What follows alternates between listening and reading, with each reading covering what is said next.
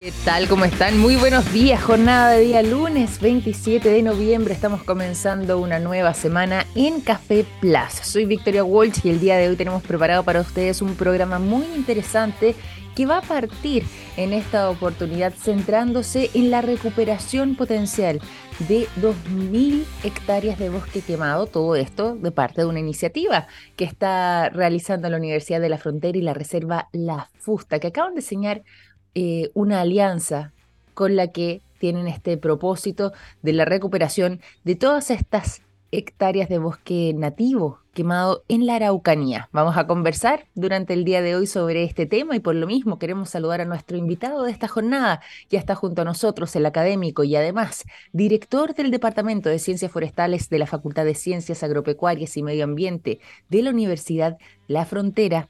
Está hoy junto a nosotros el doctor Ricardo González. ¿Cómo estás, Ricardo? Bienvenido a Café Plus. Muy buenos días. Muy buenos días. Eh, gracias por la invitación. Eh, muy bien, gracias. Qué que todos también se encuentren bien en la audiencia. Sí, sí, además comenzando una nueva semana y estamos llegando ya hacia el último mes del año, así que esperemos que así sea para todos con esta energía que se requiere sobre todo en esta época o a estas alturas, ¿cierto? De, del transcurso de este periodo. Bueno, más allá de eso, acá hay buenas noticias también para este fin de año, para poder compartirlas con quienes nos acompañan, respecto a esta iniciativa em, a través de esta alianza que ustedes como Universidad de la Frontera han sellado junto a la Reserva La Fusta y que además también tiene la participación de otros actores eh, que, han estado contribuyendo en todo esto. De partida, ¿cómo es que surge esta iniciativa de eh, recuperar estas más de 2.000 hectáreas de bosque nativo quemado de la Araucanía y cómo han estado trabajando y han dado esos pasos para poder eh, alcanzar este propósito? Bueno, en, la, Reserva La Fusta es una iniciativa privada que están pensando ellos en, tomar un área que se quemó en, en Loquimay. Son, es, una, es un predio aproximadamente de 9.000 hectáreas y de esa, de esa superficie más o menos se piensa recuperar unas 2.000 hectáreas que tienen eh, cobertura principalmente con, con araucaria. Lo, lo, particular de la araucaria es que como es un monumento natural que no, no se puede explotar económicamente, como digamos plantar, cortar, sacar leña, eh, es un árbol que se debe proteger, eh, entonces hay un desincentivo por parte de los privados a, plantar araucaria, por ejemplo. Entonces, nadie en su sano juicio en estos días eh, se le ocurriría plantar araucarias para negocio.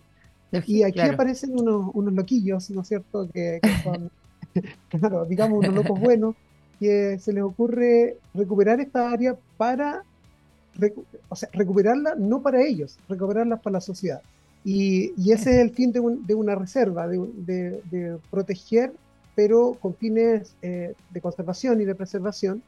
Y ahí está la, la magia de, de, esta acción de, de, la Reserva La Fusta.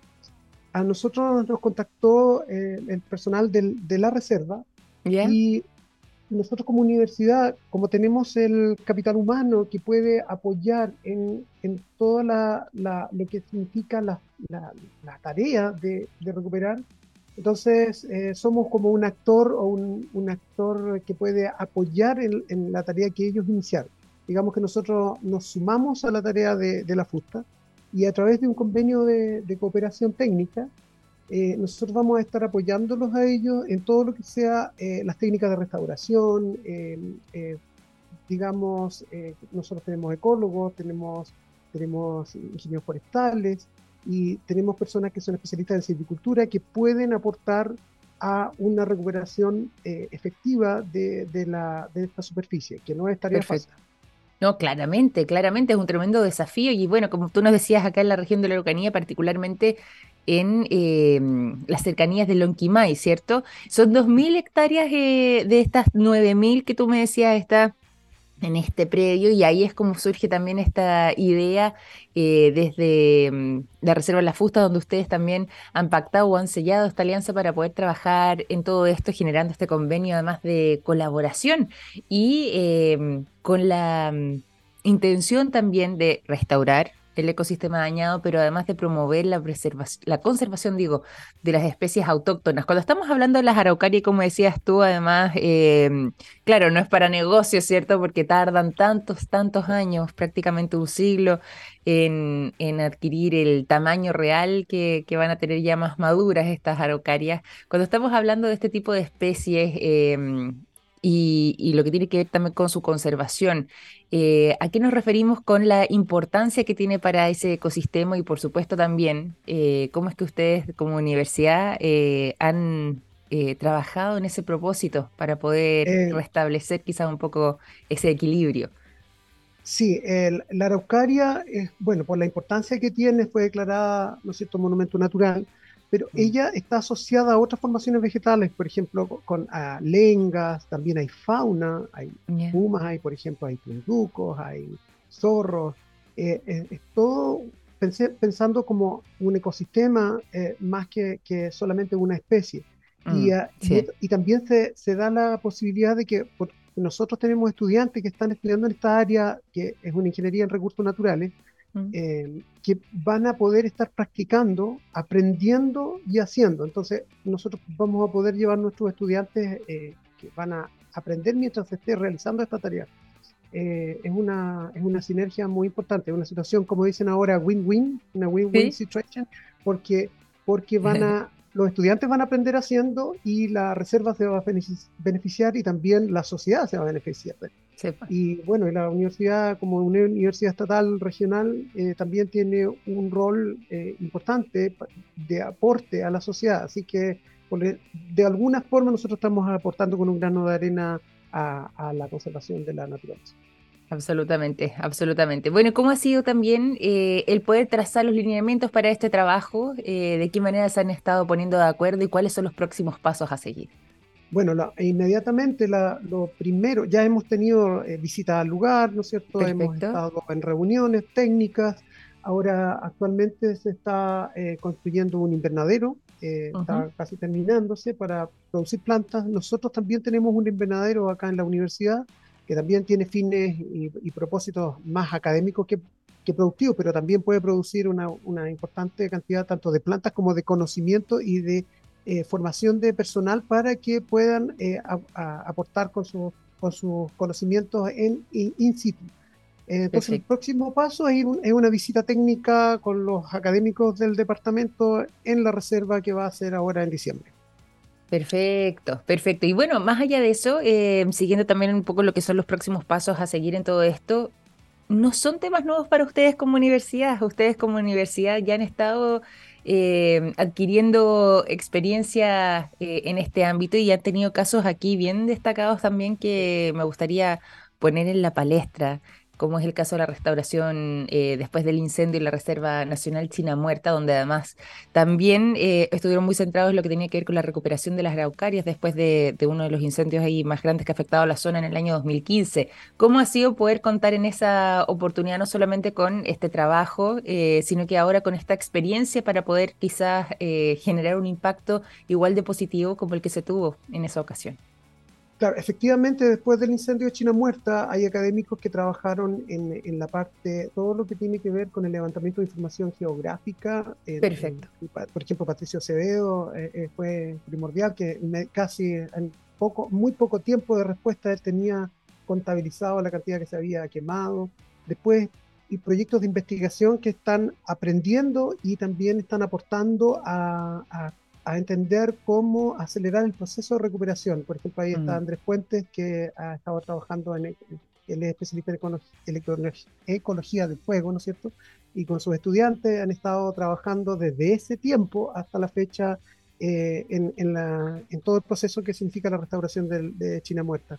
Y por lo tanto, todas estas experiencias previas son eh, un plus para poder ahora aplicarlas en, esta siguiente etapa que, eh, bueno, estamos hablando que China Muerta es vecina de, este, de, de, la fusta, estamos hablando del mismo sector. Entonces, eh, bueno, es la misma, el mismo ambiente de, estudio, por lo tanto son los mismos conocimientos que se van a estar aplicando en la práctica y, esperamos un, un, aporte muy importante de, de nuestro colega y de nuestros colegas, porque también tenemos, por ejemplo, Patricio Núñez, que él es un, expertos en silvicultura de bosque nativo, de los cuales ya van quedando pocos, que puede aportar a, mejorar eh, todas las acciones y ser más efectivos en, la restauración de estas áreas. Me imagino. Oye, y si es que nos centramos también un poco en el rol que van a tener los estudiantes, mal que mal estamos hablando acá de una universidad, eh, lógicamente que todo lo que tiene que ver con ese trabajo académico es fundamental, pero muchas veces también viene de la mano de eh, lo que los mismos estudiantes pueden poner en práctica con sus conocimientos, con su aporte y por supuesto además teniendo un caso de una magnitud considerable, em, pero caso real para, para, poder ser estudiado. ¿Cómo es esa relación? ¿Cómo se da eso en la práctica? ¿Cuál es esa dinámica que existe con los alumnos? Bueno, en, el caso de los estudiantes esto es doble propósito porque primero ellos aprenden haciendo, eh, pueden observar eh, lo que puede fallar y lo que puede tener éxito. No todo es de, de puros éxitos. Eh, incluso un seminario que mm. tuvimos acá contábamos más, nuestros colegas de la, de, la reserva contaban más fracasos que éxitos porque hay muchos, muchos desafíos desde el punto de vista climático, de, la, de, las plagas, incluso hasta las liebres cuando se comen las plantas después de plantadas, y, para que entiendan que la restauración no es un proceso fácil. Pero mm. después, esta, esta, esto, este involucramiento de los estudiantes temprano en su carrera también va a impactar en su vida profesional porque ellos van a ser en el futuro los profesionales que van a estar trabajando desde las instituciones, desde organismos privados, desde empresas, van a estar trabajando en, el, en la tarea de restaurar eh, sobre todo las áreas quemadas, que es un tema grande, porque recordemos que hoy día ya nos, nos estamos acostumbrando a los mega incendios. Y ya el problema no es la degradación del bosque nativo, ni la leña, ni el carbón, sino que la devastación que significan los mega incendios que arrasan con una cantidad de superficie que es impensada y se va fuera de todos los parámetros que uno puede calcular cuando está pensando en controlar deforestación y degradación.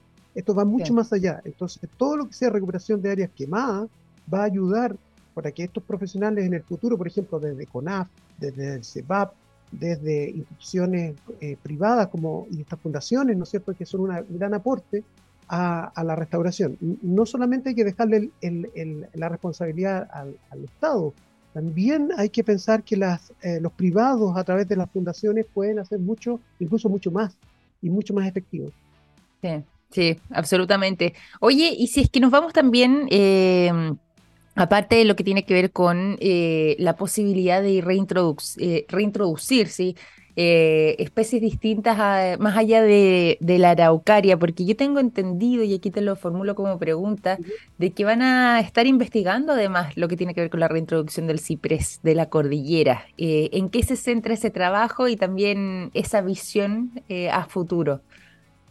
Efectivamente, el ciprés está dentro de esa área, está dentro del hábitat del ciprés y el cual es muy escaso, pero una ventaja que tiene el ciprés eh, bueno, una desventaja es que está casi desaparecido, pero la ventaja es que es mm. muy maleable, se adapta a todo tipo de sitios, eh, es muy, como dicen en forma coloquial, carne de perro, ¿no es cierto? Claro. Entonces, tenemos una oportunidad para poder reintroducir donde corresponde la especie y eso podría eh, ser, bueno, una esperanza para el ciprés porque es, una especie muy valiosa tanto desde el punto de vista ecológico como también desde el punto de vista económico. O sea, mm. podríamos pensar que el ciprés el, día de mañana, con rotaciones no, mucho más largas, ¿no es cierto? Obviamente, de, pero, pero el ciprés tiene un valor económico también y también ecológico.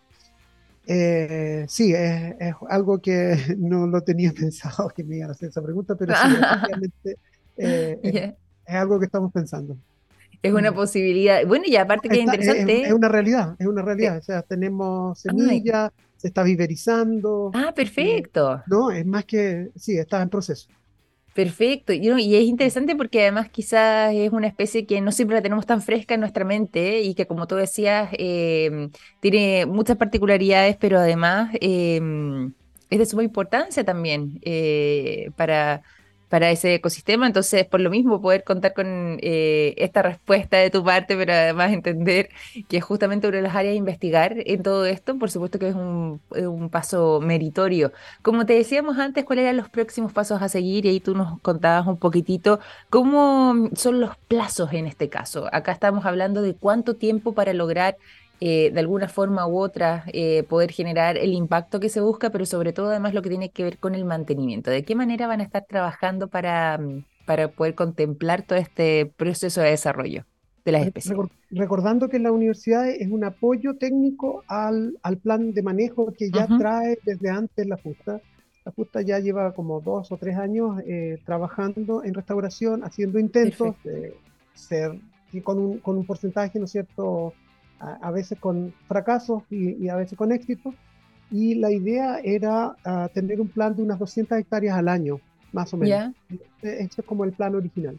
Y Perfecto. bueno, em, por ejemplo, ahora la idea es este año eh, viverizar, eh, por ejemplo, en este momento tenemos semillas, están en nuestro invernadero de, la universidad, pero a, eh, a, futuro, o sea, cuando ya estén dando el, el invernadero de la fusta, deberíamos también estar operando con el invernadero que es de la, de la reserva ¿Ya? Eh, y tener plantas desde allá también.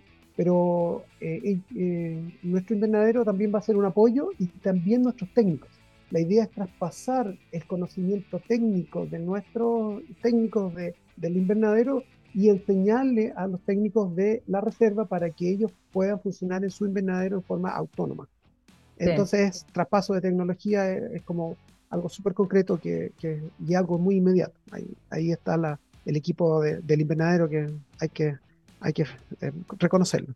Sí, pues absolutamente, absolutamente. Bueno, en esto que es esta alianza, ¿cierto? Este trabajo en conjunto de colaboración, eh, coordinado además en este caso eh, por ustedes ahí directamente desde el Departamento de Ciencias Forestales de la Facultad de Ciencias Agropecuarias y Medio Ambiente de la UFRO, la Universidad de la Frontera. Eh, finalmente también y un poco entendiendo que estamos a fin de año, eh, hoy día además es una jornada importante porque ya hay muchos alumnos rindiendo la PAES, cuando estamos hablando también de carreras como estas, las que tienen ustedes en la Facultad de Ciencias Agropecuarias y Medio Ambiente, eh, ¿quién le podríamos decir quizás a los potenciales interesados o futuros estudiantes que puedan incorporarse en sus filas? ¿Cómo va a ser esa experiencia a propósito también de todo este mm, trabajo? Que ustedes realizan eh, con esta mirada, por ejemplo, en lugares tan esenciales y tan importantes como esta zona particular de la Araucanía? Bueno, pensando que ingeniería en recursos naturales es, un, es como una especie de biólogo, para los que no conocen bien la carrera, es como un biólogo, pero con herramientas de ingeniería. Entonces tiene herramientas cuantitativas, no es solamente la parte como el biólogo, que es un científico, ¿no es cierto? Eh, también tiene herramientas, por ejemplo, de de, todo lo que sea manejo de información geográfica con imágenes satelitales, imágenes, imágenes de, fotografía aérea, uso de drones, todo lo que sea mapeo, mapas eh, digitales eh, y manejo de bases de datos digitales que, donde se integran todas estas capas de información.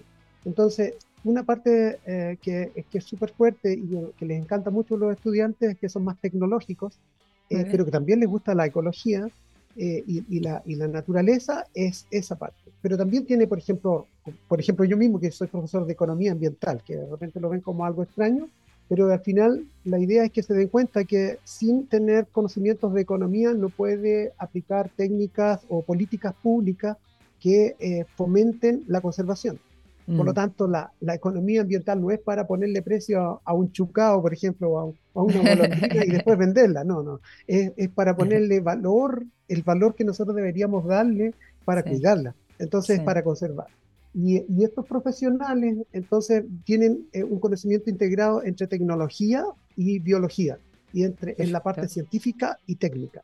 Entonces, es como un equilibrio muy bueno y depende, y ahí depende de cada estudiante eh, cuál es el plus y qué tan bueno va a salir, porque hay estudiantes que son mejores en ecología, otros mejores en economía, otros mejores en sí. Y también, aparte de eso, tenemos la carrera de, de, veterinaria, que va, uno de los, de los eh, ejes de especialización va a ser la conservación de la fauna. Entonces, va, va, va a complementarse con recursos naturales.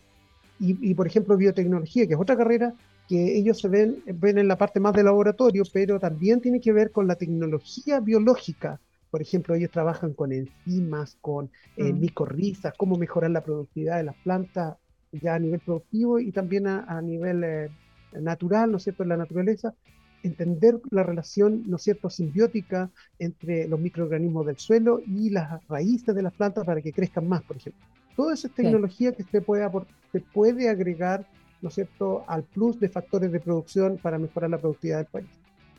No, perfecto. Y aquí interesante porque ahí nos das una pincelada también de la experiencia que pueden eh, tener los alumnos, pero sobre todo el conocimiento que pueden adquirir eh, prefiriendo alguna de estas carreras. Así que mm, te agradezco también ahí por, por contarnos un poco en lo que han estado ustedes enfocados trabajando, pero además en cómo están preparándose para recibir a los alumnos que ya el próximo año van a estar incorporándose también a sus filas y cómo puede ser parte de ese proceso de aprendizaje, sobre todo contando con posibilidades como esta a través de las alianzas e investigaciones que ustedes realizan como Universidad de la Frontera y en este caso en particular en este mm, acuerdo de colaboración con la Reserva La Fusta para poder recuperar esas más de 2.000 hectáreas de bosque nativo quemado. ¿Dónde podemos encontrar información sobre ya sea la facultad o bien la universidad?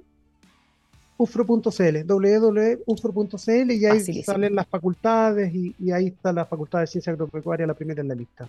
Perfecto, ahí se deriva fácilmente a través del mismo sitio web de la universidad. Te quiero agradecer nuevamente por habernos acompañado durante esta mañana. Ricardo, ha sido un placer tenerte por aquí, poder escuchar además esta experiencia y por supuesto lo que tiene que ver con esta alianza eh, entre la Reserva La Fusta y ustedes mismos como eh, Facultad de Ciencias Agropecuarias y Medio Ambiente de la UFRO de la Universidad de la Frontera eh, para un propósito tan noble, pero también tan importante, tan significativo para el medio ambiente, como es la recuperación de este bosque nativo quemado en las cercanías de Loquimay, en la Araucanía. Muchas gracias a ti y a, los que nos escucharon. Muchas gracias, Ricardo. Un gran abrazo, que estés muy bien. Un, abrazo también. Gracias. Chao, chao. Chao, chao.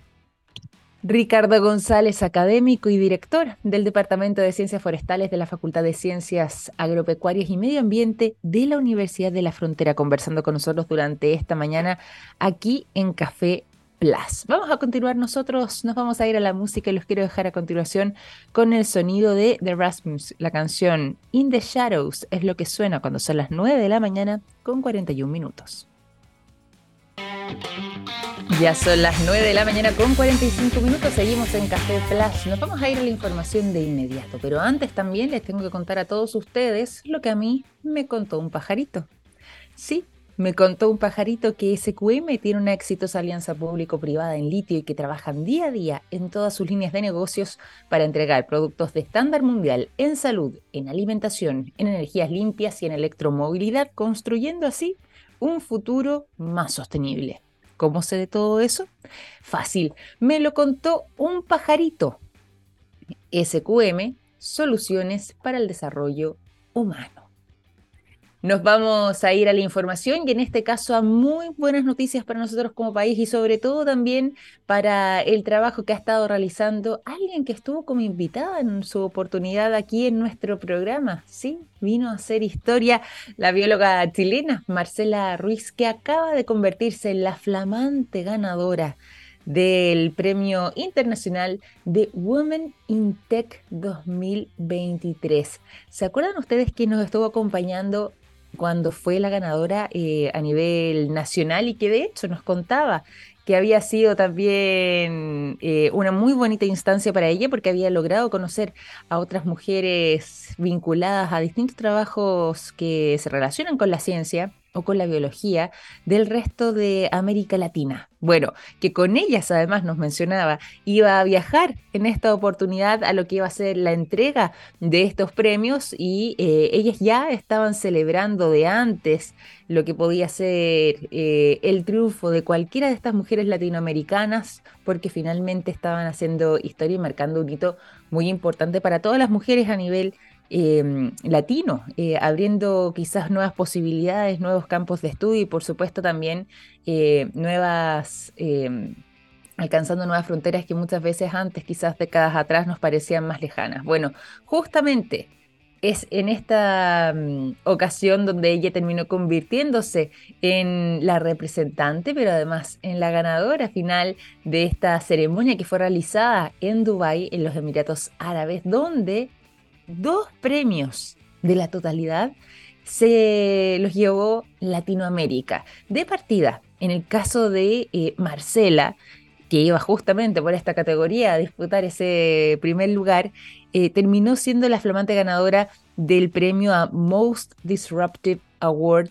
a nivel Latinoamérica, es decir, el premio al eh, trabajo más disruptivo de América Latina que em, fue justamente eh, en esa instancia donde además logró este reconocimiento que la llevó finalmente también a la competencia a nivel mundial, que se estaba mm, por realizar en esa oportunidad en Dubái, que finalmente ya se llevó a cabo. Y en esto se reconoce su trabajo, uno a nivel personal como CEO, como creadora y fundadora de Acústica Marina, esta startup que, como les hemos contado, no solamente en esa oportunidad que estuvo ella con nosotros, sino que también en otras instancias cuando han estado haciendo historia con Acústica Marina y cuando han habido noticias vinculadas a ella, le hemos contado que ellos desarrollan tecnología hidroacústica para lo que tiene que ver con eh, la protección de los océanos, con su cuidado, con su conservación y también con eh, un monitoreo permanente. Bueno, ella se convirtió entonces en la ganadora de este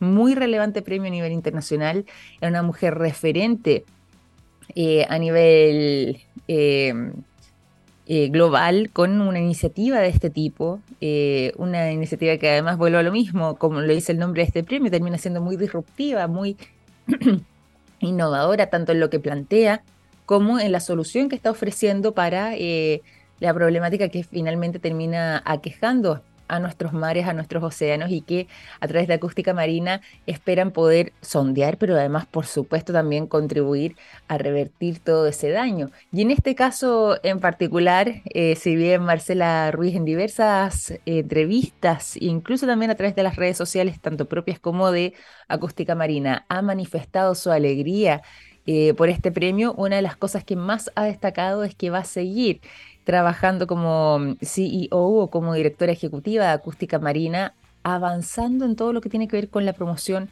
y la visibilización de todas las disciplinas STEM a nivel nacional, especialmente en eh, el trabajo que está vinculado además a la equidad de igualdad de género para poder promover estas posibilidades de estudio, es decir, que las mujeres logren incorporarse con mayor volumen, en mayor cantidad a las carreras STEM y que esto ya comience a equipararse, ¿cierto? Que haya una mayor equidad de igualdad de género en este tipo de carreras en particular, sobre todo porque considera también que son un gran aporte para el desarrollo tanto de la humanidad como del resto del planeta. Así que es parte del mensaje que también ha estado entregando Marcela en este tiempo, pero ya muy contenta, como les decía, y nosotros también como chilenos muy orgullosos de lo que tiene que ver con este reconocimiento que recibe eh, de parte de la organización Women in Tech, donde finalmente, y vuelvo aquí a reiterar, Marcela Ruiz se convirtió en la ganadora de la categoría Most Disruptive en los Women in Tech Global Awards 2023. Así de significativo, así de importante eh, a nivel internacional, no solamente representándonos a nosotros como chilenos, no solamente también a nivel latinoamericano, sino que eh, para todas las mujeres del mundo poder contar con esta nueva y tremenda referente como es Marcela Ruiz, que ha estado en otras oportunidades aquí en nuestro programa y que nosotros además destacamos también con muchísima alegría en lo que tiene que ver con este galardón. Así que buenas noticias, como les decía, tanto para nuestro país como también para em, lo que es el crecimiento y el desarrollo de las mujeres a nivel latinoamericano. Vamos a continuar aquí, nos vamos a ir a otras informaciones y ahora nos vamos a ir hacia mm, lo que mm, es em, quizás uno de los mitos, pero además una de las situaciones más cotidianas en torno a la utilización de los teléfonos celulares. Y si hay algo que seguramente todos nosotros hemos hecho en más de una oportunidad, es em, dejar el cargador enchufado cuando, eh, por ejemplo, no sé, en mi caso yo lo dejo junto a mi, el enchufe que tengo al costado del lado mío de la cama y siempre está ahí permanente eh, el cargador enchufado sin necesariamente estar cargando, ¿cierto? La batería de ya sea mi celular o de cualquiera de los miembros de mi familia. Básicamente por una cosa de tenerlo ahí eh, de manera constante, llegar, conectar y sería el asunto. Y posiblemente más de alguno de ustedes también tenga ese hábito, ya sea en sus casas, en sus oficinas o en cualquier lugar donde están eh, de manera constante para poder cargar rápido y fácilmente su dispositivo móvil. Bueno, fíjense que este acto tan eh, absurdo, quizás tan cotidiano, tan habitual, es una de las cosas que se ha estado desaconsejando fuertemente de parte de eh, mundo de la academia. Han escuchado ustedes y seguramente eh, lo han incorporado quizás como concepto para algunos gastos eh, en la casa del concepto de consumo vampiro, es decir, lo que tiene que ver con, por ejemplo, dejar conectados ciertos electrodomésticos o incluso en este caso el cargador de un teléfono celular que finalmente no están cargando nada o no están quizás siendo utilizados en el caso de los electrodomésticos pero que siguen generando este gasto o este consumo permanente de energía y que eso además, entre otras cosas, también termina abultando nuestra cuenta. Bueno, justamente ese gasto de energía invisible, podríamos decir, muchas veces nos afecta tanto, claro, cuando estamos eh, hablando de la hora de pagar las cuentas, como también generando un impacto en nuestro medio ambiente. Y es por eso que em, hay un grupo de académicos que han estado trabajando también eh, en traspasar parte de este mensaje, porque en esta era de calentamiento global, de cambio climático, de crisis climáticas, este tipo de derroche energético, que podría parecer ínfimo o insignificante, puede a la larga terminar generando un impacto bastante más considerable del que nosotros teníamos pensado. Si es que contemplamos que cada uno, por ejemplo, dentro del territorio chileno, cada uno de nosotros que tenga un teléfono celular hiciera esto, ya estamos hablando de... Em, aproximadamente 12, hasta 15 se ha especulado ya, millones de teléfonos móviles que eh, podrían estar eh, bajo este paraguas, ¿cierto? De que para ser cargados ya tienen un eh, cargador que está enchufado de manera constante en algún lugar. Obviamente aquí estamos llevando a una realidad muy amplificada, ¿cierto? no necesariamente pasa así con todas las personas, pero es parte de la sumatoria que uno debería tener eh, a considerar, porque si vamos de uno en uno, en uno en uno, y así sucesivamente, hasta llegar a la cantidad de personas a nivel global que pueden estar teniendo esta costumbre, bueno, estamos hablando de un consumo energético bastante elevado que incluso dentro de nuestros propios hogares puede alcanzar a representar del total del consumo energético que usamos mes a mes, es el equivalente este gasto vampiro de un 5% hasta, dependiendo del hogar, un 10% solamente en un hogar promedio. Esto puede elevarse también, claro, hay algunos casos puede disminuir un poco, pero solo en lo que es un gasto promedio en un hogar. Eh, y esto es una cantidad muy significativa también cuando estamos hablando, si es que empezamos a sumar todos estos números eh, y los extrapolamos a nivel macro, por supuesto que estamos hablando de un gasto importantísimo. Así que hay... Eh, visiones que también están saliendo de parte del mundo académico eh, frente a todo esto y que también conllevan otro tipo de situaciones, como que se pueda sobrecalentar el cargador y después eventualmente echarse a perder de manera más rápida, o incluso en caso de estar en contacto con superficies inflamables puede llegar a ocasionar un incendio, puede generar además un peligro tanto para las mascotas de la casa como para los niños, puede generar a la larga un daño al cargador o al dispositivo y eh, eso por supuesto que no es la intención y por lo mismo eh, termina esto puede ser un gran problema. Así que ahí nos vamos a quedar con esta eh, visión eh, y también quizás con este cambio de costumbre. Esperemos, yo voy a empezar ya a aplicarlo inmediatamente en mi día a día para que esto que pudiese ser una acción quizás tan inocente eh, que busca solucionar quizás o facilitar ciertos procesos como tiene que ver con la carga de un teléfono celular, bueno, mejor dejarlo desenchufado una vez que ya dejemos de utilizarlo. Y con, esta, con este mensaje vamos a ir finalizando este capítulo de Café Plus, que son las 9.56. Les quiero agradecer a todos ustedes por habernos acompañado en este día lunes. Les deseo que tengan la mejor de las semanas y nosotros nos reencontramos mañana a las 9 en punto con más Café Plus. Que tengan un gran día, cuídense mucho. Chao, chao.